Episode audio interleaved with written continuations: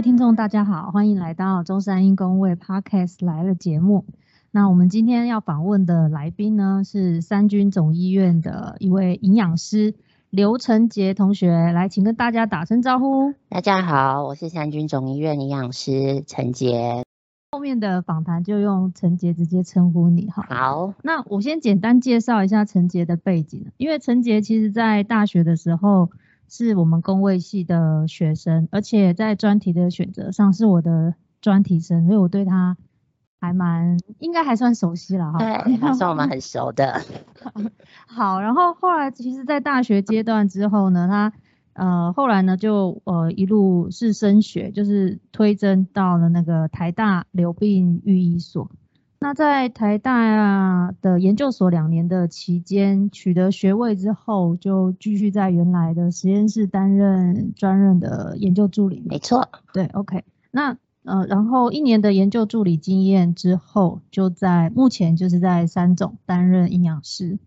对，好。那其实今天想要呃邀请陈杰来这边聊一聊的，并不是有关于啊营养方面的什么建议，怎么吃比较好，而是想要聊聊，就是从工位系一直到目前是营养师的这个工作，那这一路上是怎么选择，而且如何把工位跟营养连接在一起的？好的，OK，好，那最主要是说，呃，最早的时候，因为我知道陈杰有在大学的时候就有双主修，所以我今天其实是想要。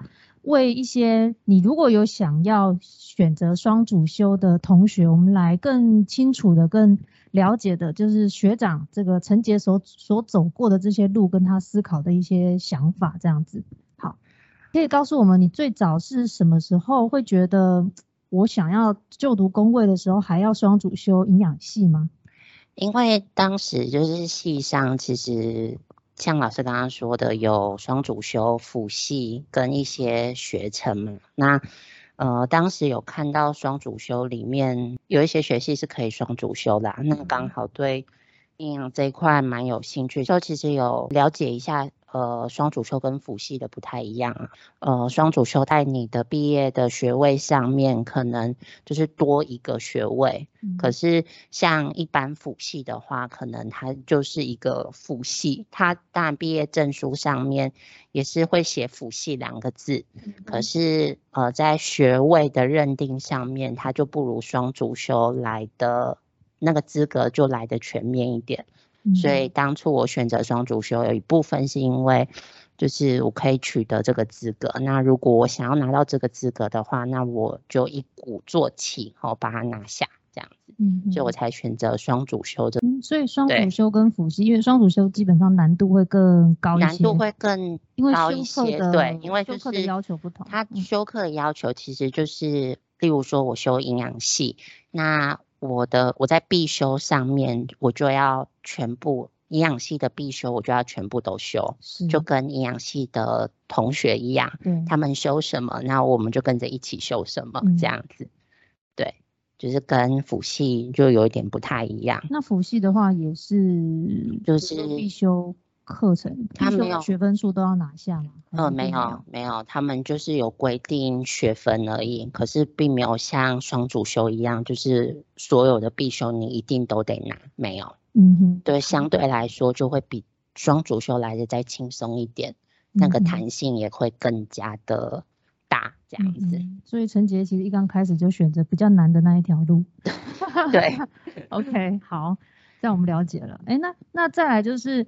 因为呃，双主修是，比如说我们在申请的时候，嗯，要看学校哪些系有开辅系，有开名额，然后而且也有也有开双主修的名额或辅系的名额，没错，所以并不是说你想要申请就可以被核准的。嗯，OK，那可是像呃学校如果有好几个系，你都可以选双主修，那你当时为什么就是你在工位系，但是你是选择营养？作为你的双主修的科系，就为何是营养？这个有没有什么特别原因？呃，特别的原因嘛，应该是说在这些可以选择双主修的科系上面，当时除了对营养有兴趣以外啦，其实是因为呃，营养系它在四年这样子学完之后，它其实是有现在工位时一样是有一个认证的哈，就是国考认证的部分，所以当时就想说，嗯，就是给自己一个机会试试看嘛，哈。当时年轻，想说，嗯，给自己一个。现年轻啊。给给自己给给自己给自己一个挑战，这样子，看看自己能不能做到这样子。嗯哼，那当当然，现在我们因为也有工位师的这个考试了，对，所以呃，就变成说，如果说是以国考来讲，其实待在本系，然后呃，我们完成这些呃必修的课程跟做好考试的准备，也是一个方法。没错。那如果选择双主修，其实就是让自己你会承担更多的一些责任在修课上。对对。那有没有人修了，然后结果没有完成？有，其实当时跟我修的同学，因为我们两名嘛，哈，可是可能修到一半，就是那个压力真的。真的太大了，就是跟本科系上的那个压力真的太太重了，所以后来就陆陆续续有人就放弃了。嗯哼，对，所以也有可能会回到原来的科系这样子。对，就是有可能就会回到原本他的主科系这边。嗯哼，对。那不知道你有记不记得？因为在你大学的时候，我其实有曾经问过你这个问题，是说，哎，为什么你要选择双主修？我记得你跟我提到了你的妈妈。呃，有啦，妈妈也是类似是两个专长，对，所以我就觉得哇，真的很厉害。对，那是因为是我妈妈，我妈妈她，我妈妈她大学的时候也是这样，然后她是一个 能力很强的人啦，所以她就觉得说，其实给自己一个机会挑战看看，你不一定要像我一样，就是把这条路走完，可是你可以尝试看看，嗯哼，对，这对你来说其实也没有。也没有，也没有不好。嗯哼，所以你当初做这个决定的时候，其实我想家里应该也是支持你，可以去 double major 这样。对，没错。OK，好，那这样双主修它的申请的时间一般是在呃，应该是一一一下升二上的时候申请，一下升二上的时候申请。对。OK，那申请的话，因为你刚刚提到，有时候并不是申请就会录取。当年的营养系申请是只有两个名额，你说有十二位同学申请。对。哦，所以那在那个申请的门槛，他通常会看哪些的条件？我记得那时候我们在申请的时候，他好像有看就是系上的成绩，就是我们大一的那个学习成绩啦。嗯。对。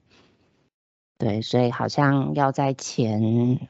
我记得好像是前三分之一吧，嗯哼，这个这个范围内才能做申请这样子，然后资格认定就由双主修那边做做挑选，这样就是会有营养系的老师们他们自己来审视说这一次双主修的名单有哪些，然后也有进行相关的面试，还是只有资料的，就只有资料审查而已。资料的审查，OK，所以其实，在资料的审查有哪些面向？因为像我会觉得修的那个，比如说办法，双主修的办法，有时候可能你当时修的跟现在的或许条件一样不一样，这不确定。对。所以其实如果同学有兴趣走这条路，他仍然是要先去看一下那个呃申请办法里面详细的规定嘛，这样子其实是比较准确的。OK，那所以在呃，如果你把呃工位的必修课也修完了，就是毕业门槛该修的通识等等也都修完了，那双主修营养系的也都修完了，所以毕业证书上面其实是两个科系的名称都会同时存在。没错。OK OK，那你拿到毕业证书有没有超级开心的？就是觉得呃值得，很值得，很值得，虽然很累。就是快要死翘翘了，而且看到那一张的时候就觉得，呃，自己这三年的付出是有代价的啦，是有代价的，泪就滴下来。OK，那所以其实如果我们把这个大学，我们现在是很轻描淡写就直接跳到说拿到学位、拿到毕业证书，但是在这个中间的过程，因为我们自己工位系。大一、大二的必修，大三的专题，然后实习，然后还有，嗯，有蛮多课程都需要报告。我想营养系的功课压力也不在话下。对，所以，所以在这个实际修课的时候啊，两系的，你还记得当时的必修学分个别是多少吗？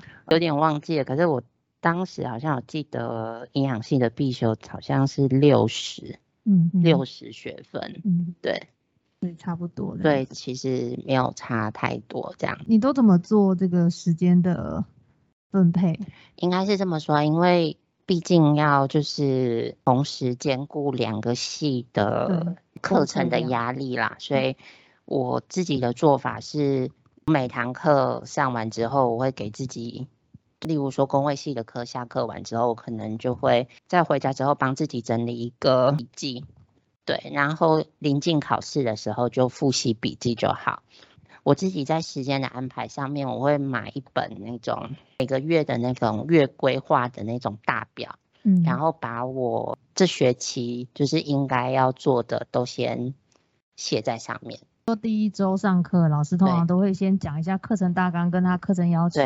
那大概什么时候会安排学生的报告？是，所以你会以月一个月一个月为基础，十月份为为基础，把所有你修的课的要求都先 mark 在上面。对，我会先 mark 在上面，这样子我就知道说，那我我时间上我应该要给自己多少时间，这样我才能够去 handle 我的期中跟期末。嗯，对，或或者是老师是以报告的形式，那我可能会提早一点先把它做完，就是尽量不要延后啦，尽量不要延后。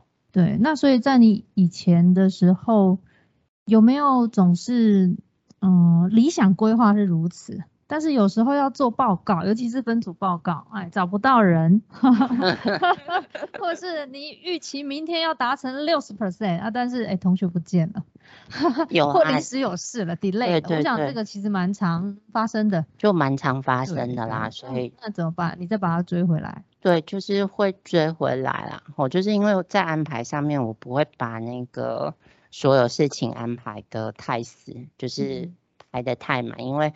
就是总是会有一些零星的突发事件，所以我大概都会给自己大概一到两天，就是让自己可以有弹性调整的时间，这样才不会就是把自己给逼死。而且让我印象深刻是，我记得你把每天的运动时间也排在你的 schedule 里面。你看，你都毕业了几年了，我还记得这个项目，我想说哇。你真这样是会不会是一个太强迫自己啊？嗯，就是个性上 没有，那时候是就我自己的个性是喜欢把自己的生活填满呐，不会觉得太太空洞。假设今天是礼拜礼拜礼拜四好了，有很多的课，那你的除了就是早上起床这些。呃，吃完早餐，然后就来学校上课。那这这样一天的生活大概会是怎么样？一天的生活大概是，假设今天是礼拜礼拜四好了，有很多的课，那然后就来学校上课。那这这样一天的生活大概会是怎么样？一天的生活大概是来学校上课嘛，好，上完课完之后，可能学校有图书馆，所以有时候在课与课的中间，我就会跑到图书馆去。我们振兴楼大概。十楼、十一楼会有一些就是自习的空间，我就会找个地方，对我就找个地方，然后坐下来，然后把自己的事情做一做，或者是跑到图书馆之内，然后把一件事情一件事情慢慢搞定，好，就是搞完定之后就把那一件事情划掉。所以你每天有很多的 checklist，跟老师一样，然后划掉两项，明天又增加三项，然后明天永远都有增加不完的事情。那其实，因为我觉得，你知道列工作规划跟那个执行事项，当然列出来很简单，但是真的要把它执行完，也是蛮需要毅力的。所以在你当时都怎么，总是有一些舒压的方法，舒压是让自己比较有弹性跟。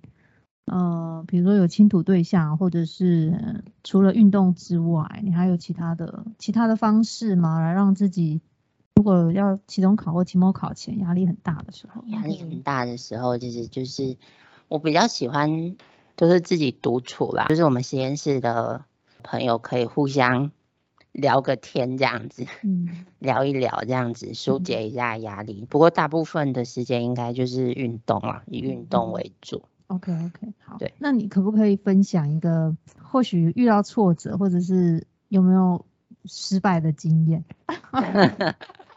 就是应该说挫折啦，应该是说这个挫折应该是那时候一刚开始去双主修营养系的时候，那个嗯。挫折感真的是比较大一点，因为嗯。相对来说他们的课业会比较重一点，可能没有经验呐、那就准备期中考的时候，大概准备的方式其实不太对，嗯那个方向不太对。例如说，以期中考的问答题来讲，当时就是单纯的以为就是说，老师问谁这个问题，我只要回答它上嗯面的选项就好。可是应该说每个科系的那个回答方式不一样，因为营养系的方式是申论，所以你不嗯但要回答他的问题以外，你还要额外做延伸，嗯，对，，做那个选项回答的那个延伸。延伸跟讨论，对你才能拿到所有的分数。那如果你只是单纯回答那个问答题上面的，就是大纲的话，那个分数就会很嗯难看。你可以举个例子吗？如果你现在还记得的话，就是考试的一个小例子，申论的这种题目。考试的小例子，例如说，呃，必需氨基酸有哪嗯些？嗯可是你应该是除了把必需氨基酸有哪些列出来之外之外，你嗯还要细讲每个氨基酸里面还有什么特性。嗯哦，或者是它是哪一种，会常见在哪一种食物里面之类的，嗯嗯对，可能会呃会更好。那嗯个就是你那一题的题目的分数才能够完完整整的拿到。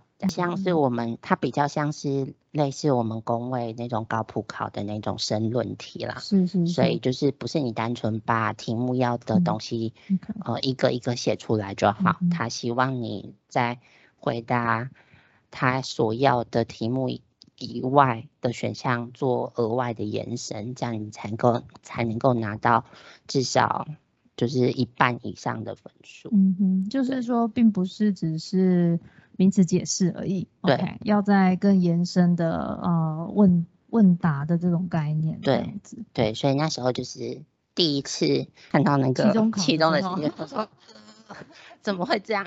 啊，所以你是会去问说，我怎么考那么差的人吗？呃，没有，就是 那时候就是那时候想说，嗯，好像怎么会这分嗯数好像有点落差这样子，然后后来有询问同学，就是、嗯呃营养系的同学，然后他们大概有说，就是你不能只写这个，嗯你可能还要再延伸。OK，哦所以其实你在期末考的时候，你就等于说又在就调整了，对，就就是其实就接受这个建议，然后去做个调整。对接受建议或做调整这样子。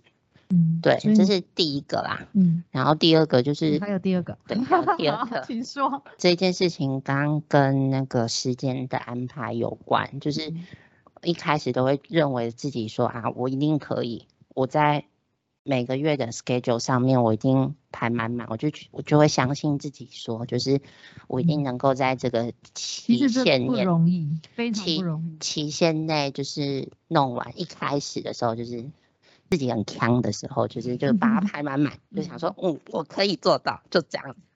实际在每个月整个月做的时候，就会发现，嗯，怎么好像时间不太够用，好像怎么都挤在一起，快爆炸了，尤其月底的时候，对是不是？就快要快要快要爆炸了。想说嗯怎么都挤在这个时间，怎么办？对，嗯后来就有调整，就是我在规划每一个时间点上面，我就会给自己延伸，像刚才说的一到两天的时间，不要呃所有的安排都卡在一起。因为真的没有，就是我真的没有这么厉害。对，就是我觉得还是要给自己一些弹性。嗯，我我觉得这个很重要哎、对像我们在大学，比如说专题，我们每个礼拜会做一个 meeting，就是让同学们看看自己的文献，然后讨论一下进度。那有时候我们也会往前规划，说我我希望我在这个学期，或者我后半学期，比如说期中考到期末考的时间，我可以达成什么样的目标？但是定目标跟这个达成度其实是蛮个人的事情，就是自己要去内省说，有时候我定的目标会不会太高了？我每次的达成率都只有四十 percent，那其实会让我很沮丧。那反而下次你就要目标可能要稍微调试一下，我可不可以目标定个之前的大概六成？但是呢，这个六成我最后的达成率是一百 percent。对我觉得这个这个过程是在大学里面蛮应该对自己的认认识跟了解，还有自己呃能力的这个培养的部分，对，是蛮重要的。好，谢谢你分享两个 其实这也不算失败的经验了，就就是遇到事情了，有就像一颗大石头在你前面了，但是你知道要怎么去调整自己，然后让自己有一些弹性，其实是也是非常重要。我想要问，因为后来就你就加入在老师这边的，就是实验室里面嘛，然后做了登革热的专题研究。对。那为何你在台大的流病，你最后是其实是流病寓医所？对。那其实过往也有很多同学会问说，老师，我选那个专题的老师，是不是在我升学那一关就一定被绑死了？或者是说我是不是就没有其他选择了？啊，就举个例子说，哎，如果我在专题的时候，我选择比较学习呃实验方面的，那我是不是以后我要去像呃卫生政策这种领域，我是不是就比较吃亏一点？或者是如果我要往卫政的这个领域，那我的专题又不是这么的相关性，对，不知道这个是你怎么看？这样应该是说我的专题其实跟刘玉所的。呃，研究方向其实是雷同，有一点相关，有雷同，有雷同，有雷同，对传染病，而且疾病负担，疾病负担其实也是呃我们御医所蛮喜欢探讨的议题啦。我觉得呃，我觉得还是有点相关嘞。嗯对，就是应该说那时候去面试的时候，嗯，除了你的专题跟呃所上的。所上的研究方向要要有点 match 到以外，其实他们主要是看就是考生他的思考能力，对于新的研究领域的思考思考能力，我觉得会是他们比较 care 的地方。专题跟他们的研究领域吻不吻合，我觉得是。其次，其次，可是他们可能也有相关，但是并不完全绝对。对，因为呃，像我们自己系上，他不会，他不会就是局限说，我我一定要临床，我一定要疾病负担，我一定要传染病模型。他们也希望说，其他不同的领域的呃研究方向也可以进来。他们希望的考生是他可以。有自己的思考能力，例如说，他们可以提出自己在研究所他们想要做什么研究。那你大致上想要怎么做？你有没有你有没有一个初步的想法？嗯，那你如果是你，你会怎么做？你会怎么安排你在研究所的这两年？你要做什么？那有没有什么初步的想法可以跟我们讨论一下？嗯，就是就是面试的时候他们。比较会问的问题，嗯，老师在比如说研究所的那一关，他当然会希望说，呃，学生要进来研究所，你会知道你自己可能对学术研究是有兴趣的，嗯，大概是这个项目，然后再来可能你的技巧、技巧或者是能力的培养，像呃 paper 的搜寻，以前到底有没有经验，有没有看过，或许这些也是加分的项目这样子。那呃，再来就是。那这样子，你在比如说要研究所那一块，嗯，双主修营养系的这个经验，跟就是取得了两边的这个学位，会不会在你推甄的时候其实是 加分的吗？应该是吧，是不是？呃，有加有加分啦，其实是有加分。你怎么感觉得出来？是应该是说，老师听到你说你双主修，他就觉得很开心。呃，没有，是因为。呃，我们这个组就是流域所的，我是御医组嘛，那御医组的呃成员差不多都是临床的。医生，嗯，我觉得多多少少有一些帮助，就是他们会觉得说，那你双主修了营养，那其实你对于营养这一块的临床应该是有一点初步的认识的。嗯，相较于其他对，相较于其他一般同学来说，你对于临就是临床在营养这一块的领域，其实你是比较熟认的。嗯，所以最后其实你的硕论也是这两块领域。对。的 study 吗？对，没错。OK，好，那这样听起来，哎，当时的这些努力或者是挫败 其实后面其实是有回收回来的，那是一个正向的 feedback 在身上这样子。没错。要在暑假要进行这个戏友访谈 podcast 的节目之前，我们有请现在刚上任的戏学会啊，帮我们去做，呃，就是说在学学生，你你有什么问题是最想最想要问，呃，系友的哈？那当时陈杰其实就勾选了，呃，系友在大学期间如何规划以及分配时间，所以这这个题目我们觉得，呃，刚刚的回答里面应该有满足。呃，这些要件嘛，哈，嗯，然后还有另外一个就是，呃，如果说假设我们现在工位系的学弟妹们想要往呃系有从事的领域发展，也就是说他未来 maybe 也想要成为营养师，那应该在学习期间多修哪些课，或是培养哪些能力呢？你觉得这个除了刚刚提的，还有要补充吗？还是应该就差不多这样子？嗯，应该是说，如果是。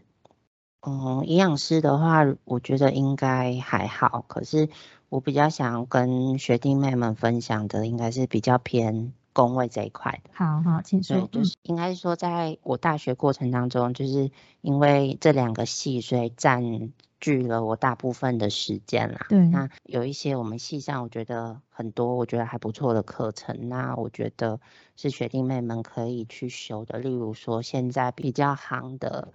应该是统计相关的，例如说，例如说 R 软体的使用，我觉得这个是呃学弟妹们可以多多去尝试的。在台大研究所的训练，其实我们会从 paper，老师不会手把手就是教你说那个研究方法是什么，那软体应该怎么做，而是我们自己去了解 R 软体基础的使用完之后。那根据 paper 使用的一些统计统计方法，那我们可以用这个免费的软体去，就是去学习这个软体应该要怎么使用，或者是这个统计方法应该要怎么怎么做。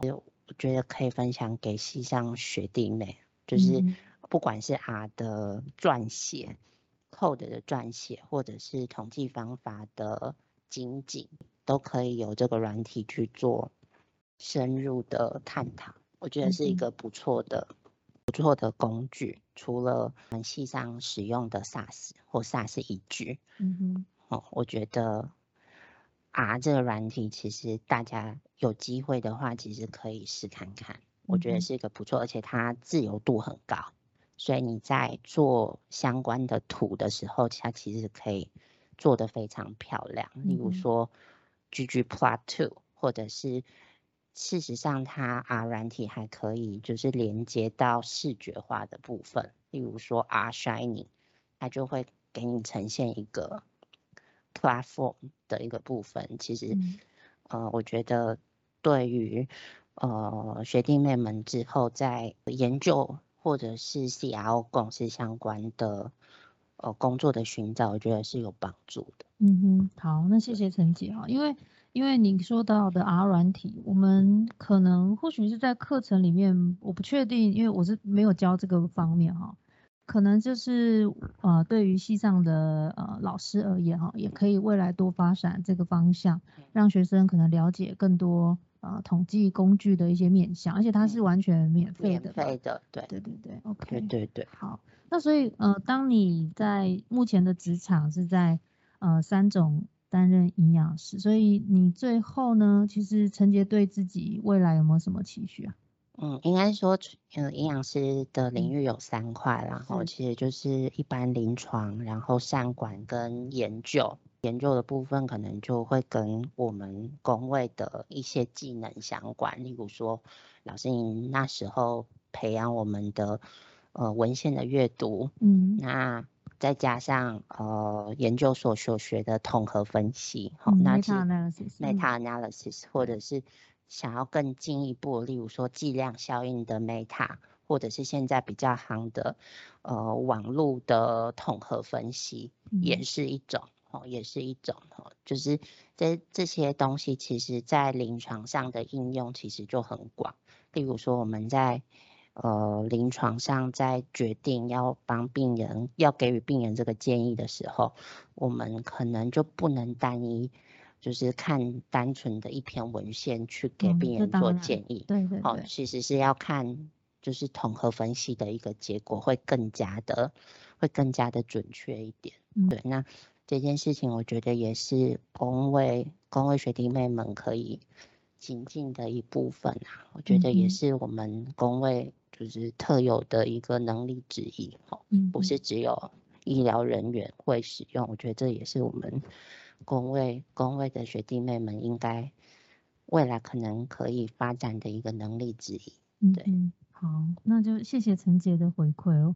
其实，在那个呃资料搜寻的能力，因为在系上这个是老师自己在教的哈，所以我就对其实现在同学们呃用各个资料库，我其实蛮强调的资资料库的使用。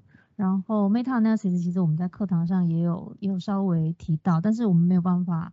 在大学端去做实做，不过我看到，呃，像我们附一也是有开 Meta 的课程，是是所以像学校的师生如果要学，都可以报名，而且比外面的还要便宜，比外面一般校外人士学习学费来的便宜多，好像三千多块吧。如果是校外，好像是八千多块，不知道有没有记错。对啊，所以关于其实能力的培养，就是大学虽然是很自由，但是这个自由的这四年或五年，你把时间放在哪里，其实。呃，是非常，它的差异性就会就此展开。每一年这样累积起来之后，就是当你毕业的时候，你拥有什么？还是你毕业的时候，你会觉得怎么自己空空的？你又缺乏了什么？我觉得在每一个决定的当下，其实，嗯，都值得，蛮值得去深思熟虑的。嗯，对。好，那最后呢，就是如果呢有想要双主修的同学，其实。你们就可以啊放心的或者努力的去争取这个部分，对吗？我这样讲对吗？没错，没错，就给自己一个机会啦，给自己一个机会去尝试哦。因为呃没有尝试就就是你试了，或许有机会就是能够达标。那如果你不试的话，你就永远都没有没有就是 成功的那个概率就是零。OK OK，对对对，说得好，来，好，谢谢谢谢陈姐今天来我们。中山义工卫 Podcast 节目，好，谢谢陈姐，拜拜，拜拜。